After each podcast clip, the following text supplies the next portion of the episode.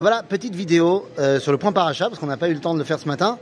Et dans la vidéo du point paracha aujourd'hui, voilà, euh, j'ai envie de m'inscrire dans la tradition d'Abraham, et donc je fais tout l'inverse de ce qu'on lui a demandé de faire dans la paracha. Mais oui, la paracha de l'Ech Lecha, c'est le moment où Akadosh Baruch dit à Abraham, allez, ça suffit les histoires, tu fais ton alia.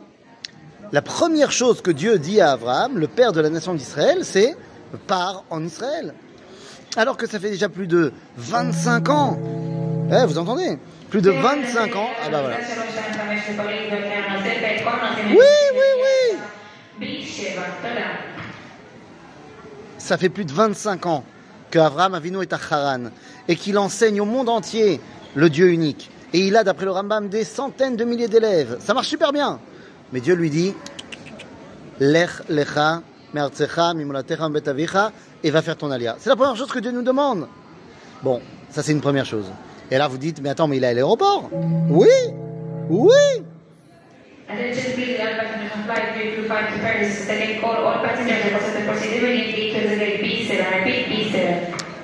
il est à l'aéroport, mais oui, il est à l'aéroport. Il va où? Mais Il va à Paris.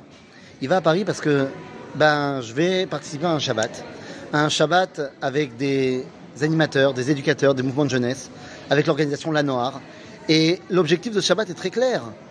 D'abord, montrer que le lien entre les communautés de France et Israël, avec ce qui nous arrive, est indéfectible et incassable et tout ce que tu veux.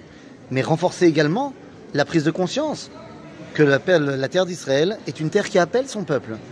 Et en cela, en partant en route je fais l'inverse de ce que Dieu a dit à Abraham. Sauf que nous, nous ont déjà expliqué nos maîtres que tu as le droit de partir d'Eretz Israël si c'est pour parler de faire venir en Eretz Israël. Ça fait partie des choses pour lesquelles tu as le droit de partir.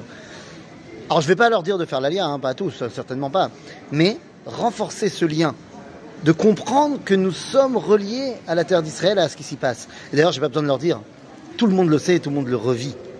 Mais il y a une autre chose qu'il ne faudrait pas oublier d'Abraham, si on veut être les descendants d'Abraham.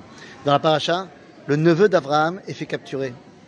Il est otage des soldats babyloniens de Kedar Laomer, de Amraphel. Et Abraham n'hésite pas une seconde. Et il emmène ses 318 commandos pour partir libérer Lot, libérer ses hommes et ramener la justice dans le monde. Pas seulement libérer Lot, mais libérer tout le monde et ramener la justice dans le monde. Et oui, c'est pour ça qu'à la fin de la guerre que Abraham gagne, et non seulement il libère Lot, mais il libère tout le monde, eh bien tous les roitelets de la région décide d'arriver et de couronner Abraham à un endroit incroyable qui s'appelle Emek Shavé ou Emek Amelech. La vallée de l'égalité, la vallée du roi. Et c'est à ce moment-là que sort le roi de Jérusalem devant Abraham et lui dit T'es pas le seul à connaître Dieu et il est temps qu'on commence à enseigner ça au monde. Ce roi s'appelle Malki Tzedek, le roi de la justice. Et c'est autre que son arrière, arrière, arrière, arrière, arrière grand-père, Shem, le fils de Noir, tout simplement. Et oui, Shem, il n'a pas attendu Abraham pour qu'il ait des anti-shémites, des antisémites.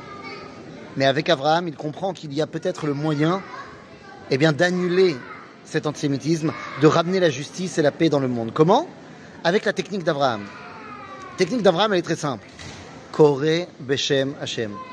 Là où il passe, il invoque le nom de Dieu. Là où il passe, il enseigne au monde entier qu'il faut se rattacher à Kadosh Baruch et à s'attacher également à celui qu'il a choisi pour faire l'intermédiaire entre l'humanité et lui. Et ce quelqu'un, eh c'est le peuple juif. Puissions-nous être les enfants d'Abraham. Abraham a des qualités. Tout celui qui est Gomel Chesed, qui est, et nous, nous sommes également Rachmanim. Mais attention, Rachmanim, miséricorde, faudrait pas se tromper. Comme nous dit la Mishnah dans Pirkei Avot, alors c'est pas dans Pirkei Avot, on pour moi, mais comme nous dit l'enseignement de nos sages, lorsque tu commences à être merachem, à être miséricordieux envers les pourris, tu finiras par être pourri envers ceux qui sont miséricordieux. Nous sommes face à une guerre, face à nos ennemis, et nous n'avons pas le droit eh bien, de penser à être miséricordieux envers eux. Nous devons protéger notre peuple, et pour cela, il faut détruire le mal.